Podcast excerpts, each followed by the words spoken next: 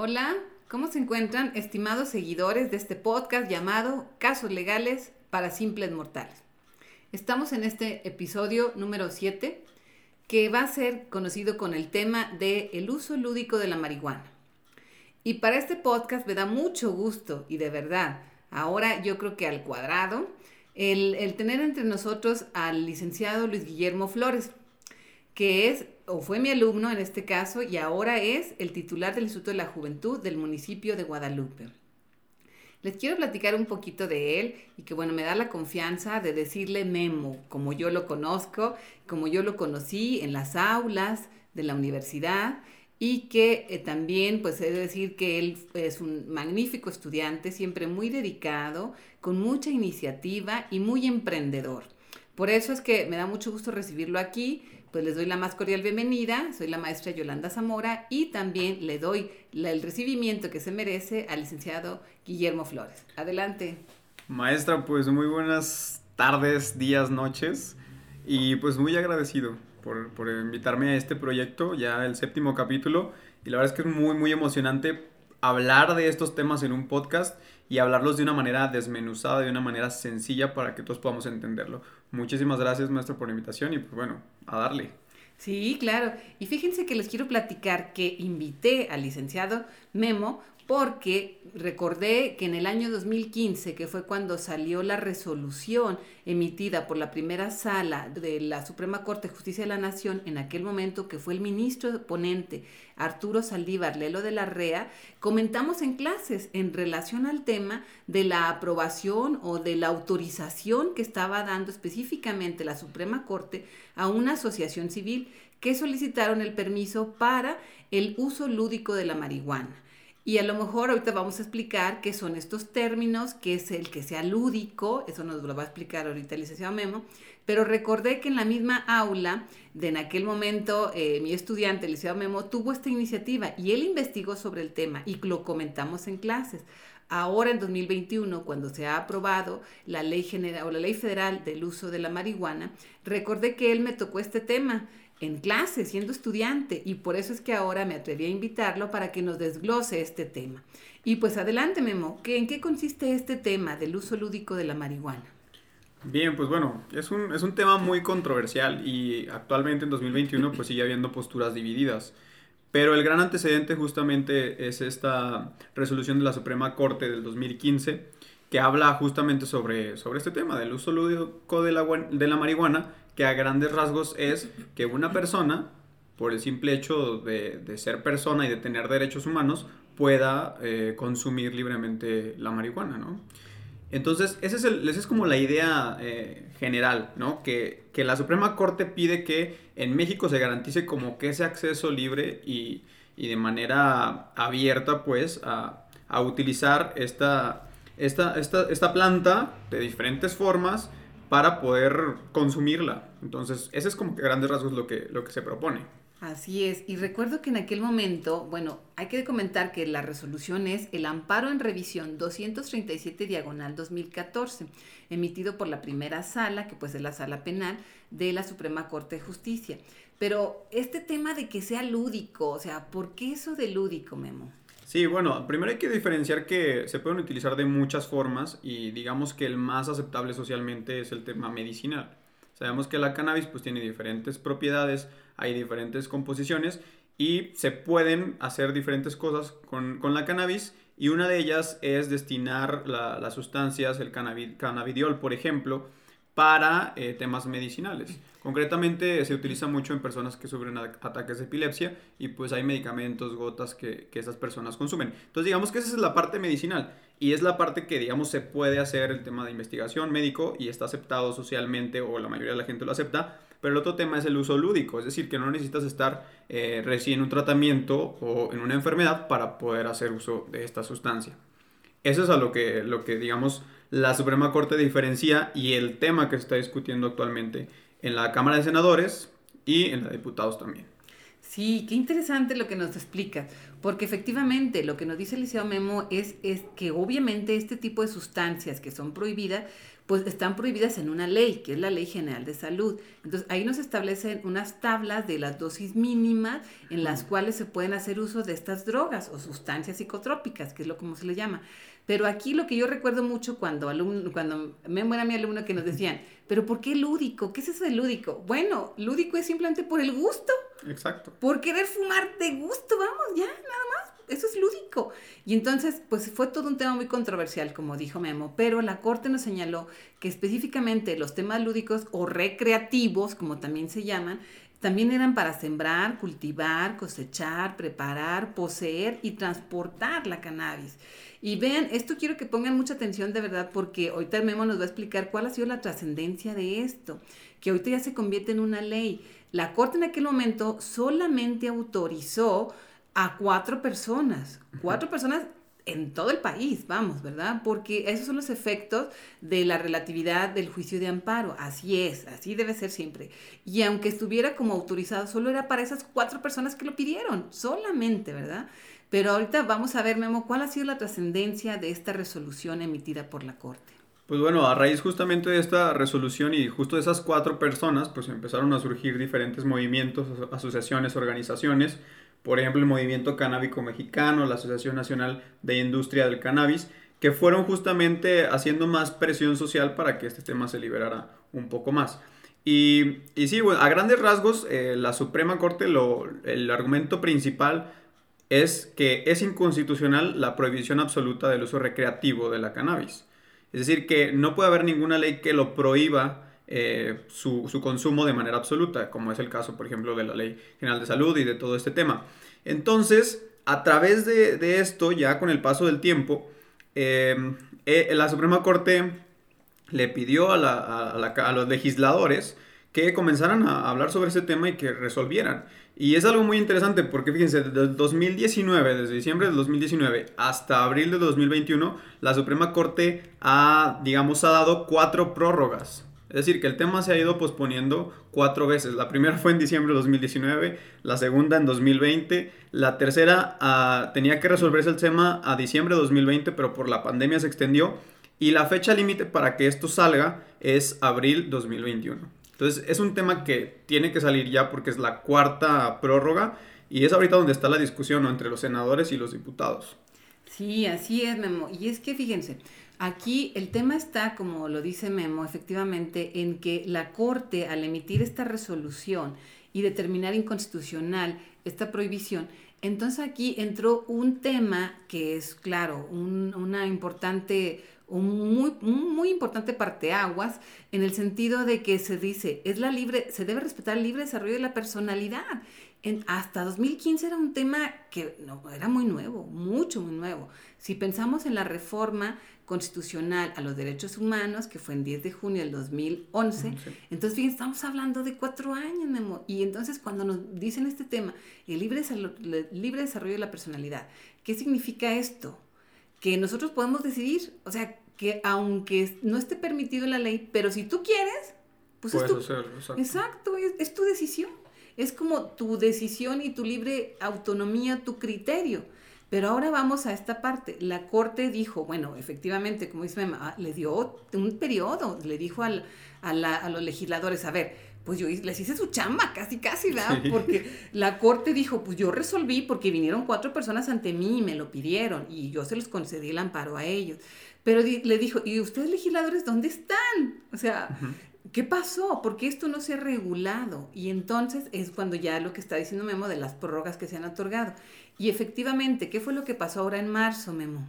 Sí, bueno, eh, en marzo justamente el Senado actuó como la Cámara de Origen, justamente para preparar este proyecto de ley. Y bueno, se incluyeron muchas cosas. Lo que el Senado quería es que esta iniciativa tuviera perspectiva de derechos humanos, de que se tratara como algo relacionado a la salud pública, con una perspectiva de que las adicciones sean tratadas como con prevención y, terapias integrales, con el, el objetivo de no criminalizar a las personas que consumen estas sustancias y prevenir el consumo en niños y jóvenes. Y bueno, hicieron toda una serie de propuestas, entre, entre ellas crear el Instituto Mexicano para la Regulación del Cannabis, por ejemplo. Entonces, esta iniciativa, este proyecto de ley, pasa a la Cámara de Diputados como Cámara revisora Y es aquí donde viene también otro debate. Fue un debate muy amplio donde todos los diputados hablaron, hicieron su postura, etc. Y cambiaron muchas cosas de lo que el Senado había propuesto. Entonces, es ahí donde también es algo interesante, ¿no? Que la, propuesta del Senado ya no es la misma y se ha modificado mucho que por los diputados, ¿no? Y dentro de esta propuesta que está justo eh, modificada, que fue modificada por la Cámara de Diputados, pues es lo que mencionamos al inicio, el aumento de gramos que una persona puede poseer o puede consumir. Eh, que ahora se habla de que es un máximo de 28 gramos. Y también que pues la cannabis se puede, eh, eh, pues, se puede fumar, se puede consumir en espacios públicos siempre y cuando no sea en lugares 100% libres de tabaco, en escuelas públicas, privadas o centros de trabajo. Y también menciona que los mayores de 18 años pueden cultivar y poseer hasta 6 plantas para consumo personal. Pero aquí viene un candado muy importante y lo que pone, eh, digamos, en controversia el tema del, derecho a la libre, desarrollo de la personalidad. Porque todas estas situaciones pueden hacerse siempre y cuando tengas más de 18 años, pero también siempre y cuando la CONADIC, la Comisión Nacional de, contra las Adicciones, te autorice a hacerlo. Entonces, es decir, que una persona que quiere consumir, que quiere, eh, digamos, cultivar o poseer, tiene que pedir permiso, se le tiene que autorizar para que pueda hacerlo. Entonces el debate justamente que habla el movimiento canábico mexicano, dicen, ¿cómo puede ser posible que tengamos que pedir la autorización? Entonces, ¿dónde está nuestro libre derecho al desarrollo de la personalidad? Y eso es también algo, algo controversial porque está yendo en contra de las recomendaciones y de lo que la Suprema Corte de Justicia había dicho desde hace tiempo.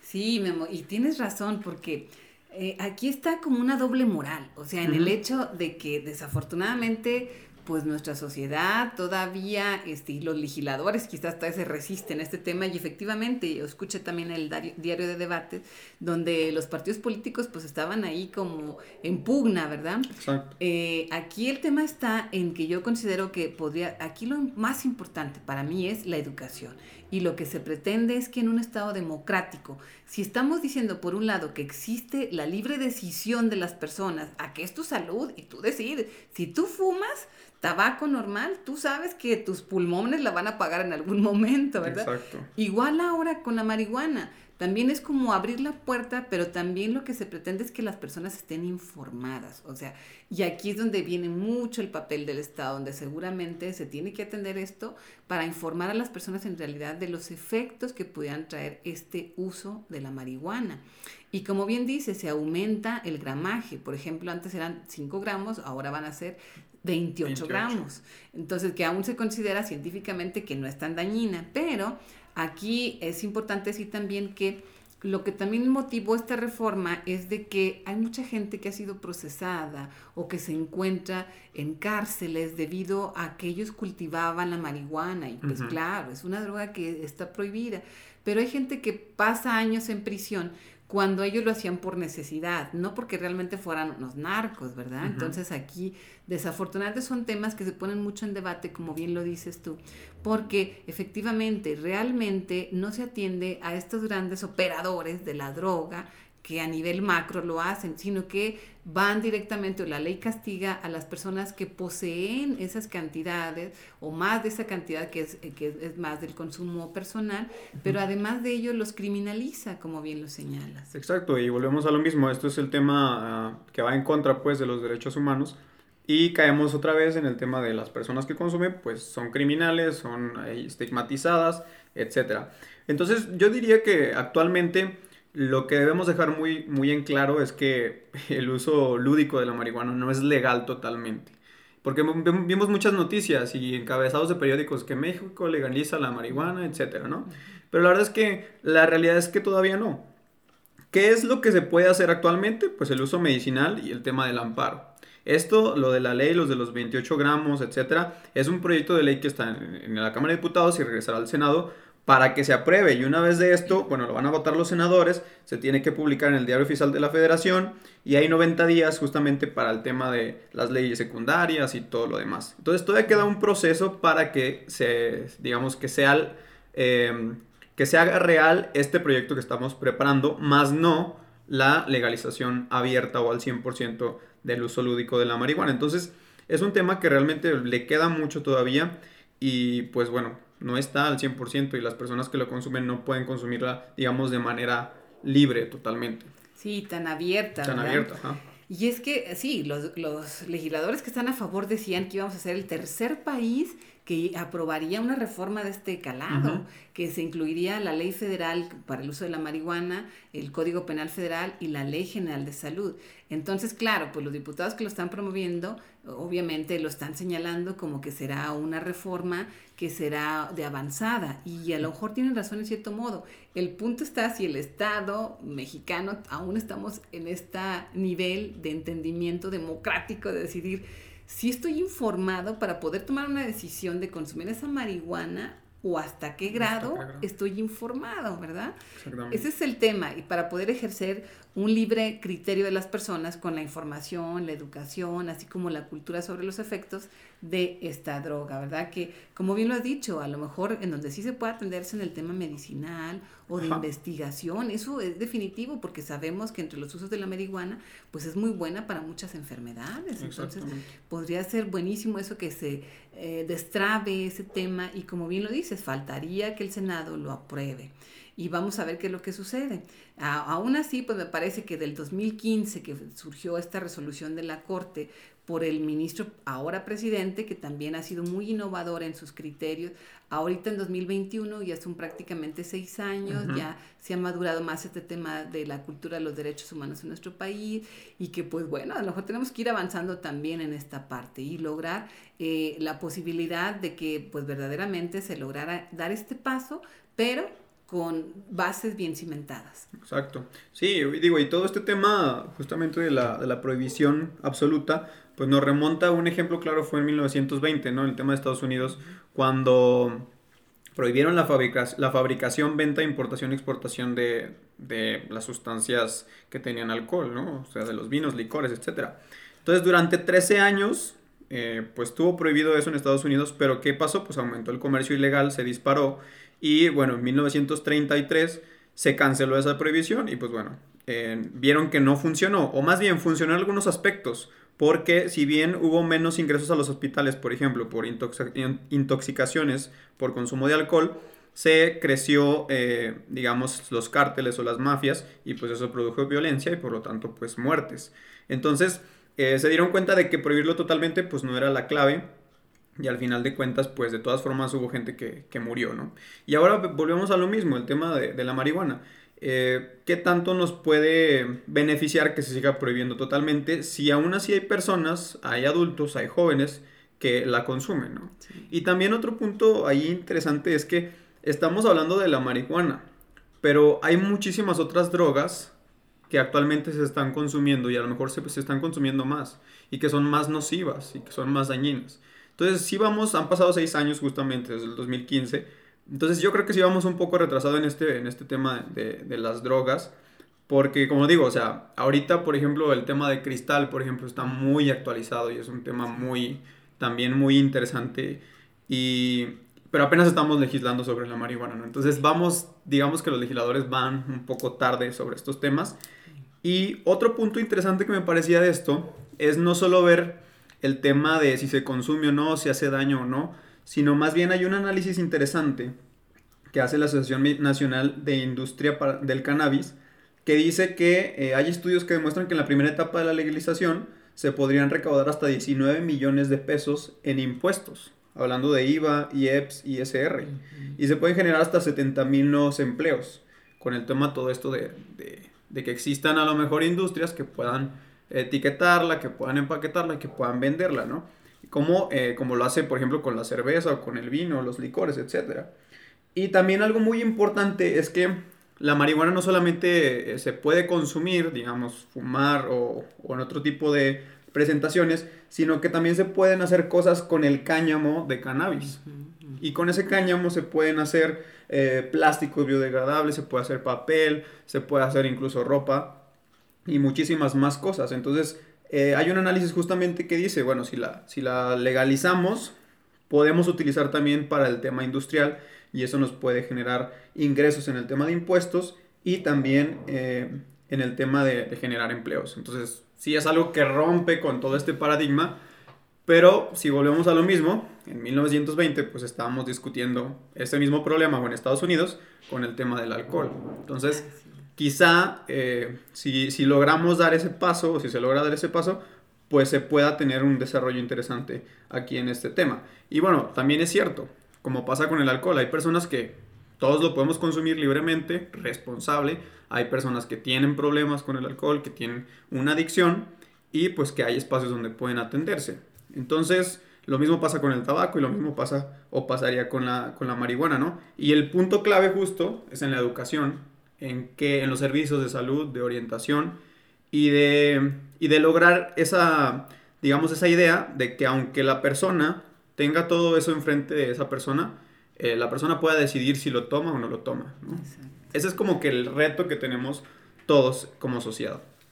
Así es, me parece muy buena este punto de vista porque efectivamente aquí es la concientización de cada persona, de cómo logra tomar esa decisión, qué es lo que buscaba al final la resolución de la Corte, el, el respetar su libre derecho a decidir, su libre derecho a su criterio, ¿verdad? A lo que, a lo que decidiera hacer, hacer con su cuerpo, con su salud.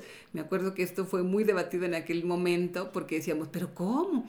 Pero ahora, como bien lo dices, ahora ya estamos, obviamente debemos tener un mayor criterio, ya estamos a seis años de aquella resolución y además, como tú bien lo dices también, me parece muy interesante el tema de las drogas sintéticas. Fíjense, o sea, vamos a un tema de que estamos discutiendo todavía el tema de la marihuana, que al final es una, una planta milenaria y que sabemos de sus usos y fines. Imagínense cuando lleguemos al tema de las, de las drogas sintéticas, como la que es el cristal, que son muy nocivas también para la salud. Pues en esta parte me gustaría, Memo, está muy interesante la charla. ¿Cuál sería tu conclusión para ir cerrando este? Bueno, mi, mi conclusión sería que pues no estamos preparados justamente para tocar este tipo de temas. Nos falta mucho por, por estudiar, por informarnos por romper estos estigmas, ¿no? Que, al final de cuentas esos son, son, son concepciones que hemos generado como sociedad que a lo mejor la hemos satanizado, la hemos, eh, no sé, criminalizado. Y eh, pues ese es, como que el reto, hacer la diferencia de que aunque sea legal no significa que puedas consumirla o que puedas, o que tú, pues sí, la, vayas a consumir o que todas las personas, ¿no? Siempre y cuando eh, pues tú, esa persona tenga la capacidad de decidir si eso le va a traer bien para su vida o si eso le ayuda a conseguir sus objetivos, pues adelante, ¿no? Pero sí, sí nos falta mucho para, para llegar a esto. Y qué más, pues justo eso, que a lo mejor eh, con la marihuana podríamos tener otra concepción incluso para el desarrollo económico del país y ser a lo mejor como países como Canadá, Uruguay, que han crecido también y que han sabido explotar esta situación y que han sabido, eh, sí, sacarle todo el provecho, no solo para el consumo, sino para otros temas industriales. Entonces, ojalá que, eh, pues sí, que los legisladores pues tomen una decisión que sea la, la más democrática posible, pero que sí se resuelva y que poco a poco se vaya caminando en este tema. Y pues bueno, el punto fundamental y el punto medular sigue siendo la educación y el generar conciencia en las personas, en las futuras generaciones. Y también el reto está en que eso, de, generar un sentido de, búsqueda en las nuevas generaciones, de que puedan alcanzar sus objetivos y que no necesiten de nada, de, ninguna sustancia, de, nada, hablese de tabaco, alcohol, drogas, que no necesiten de eso para poder alcanzar sus, metas, ¿no? Que a pesar de que tengan todo enfrente, ellos sepan qué es lo que quieren y que tengan las los, los herramientas y las cosas necesarias para que puedan lograrlo. Creo que eso es como el reto que tenemos. Así es, como jóvenes, como mexicanos y muy buen mensaje que dejas también a toda la sociedad. Pues con esto habremos concluido este podcast que es muy interesante, como ustedes lo ven. Vamos a esperar la resolución. Estamos en marzo del 2021. Este debate o esta aprobación que realizaron los diputados fue el día 10 de marzo, es decir, a la fecha que está grabando este podcast está muy reciente, pero vamos a esperar a ver a, qué es lo que resuelve el Senado. Como bien dice Memo, pues tendremos que ver, tienen que ver esos pros y contras y que desde luego sería, sí sería un avance, pero también que fuera respaldado por el Estado en el sentido de la prevención y concientización. Les agradecemos a todos el tiempo que se tomaron para escucharnos. Esperamos una segunda ocasión que Memo nos acompañe para dar la conclusión a este tema y que igual como lo hicimos en 2015 en aquel debate, ahora que estamos en 2021 lo estamos retomando y que podamos hablar nuevamente de este tema cuando tengamos ya una conclusión que haya resuelto el Senado de nuestro país. Desde luego le agradecemos su presencia al licenciado Memo y a todos por seguirnos en este podcast llamado Casos Legales para Simples Mortales.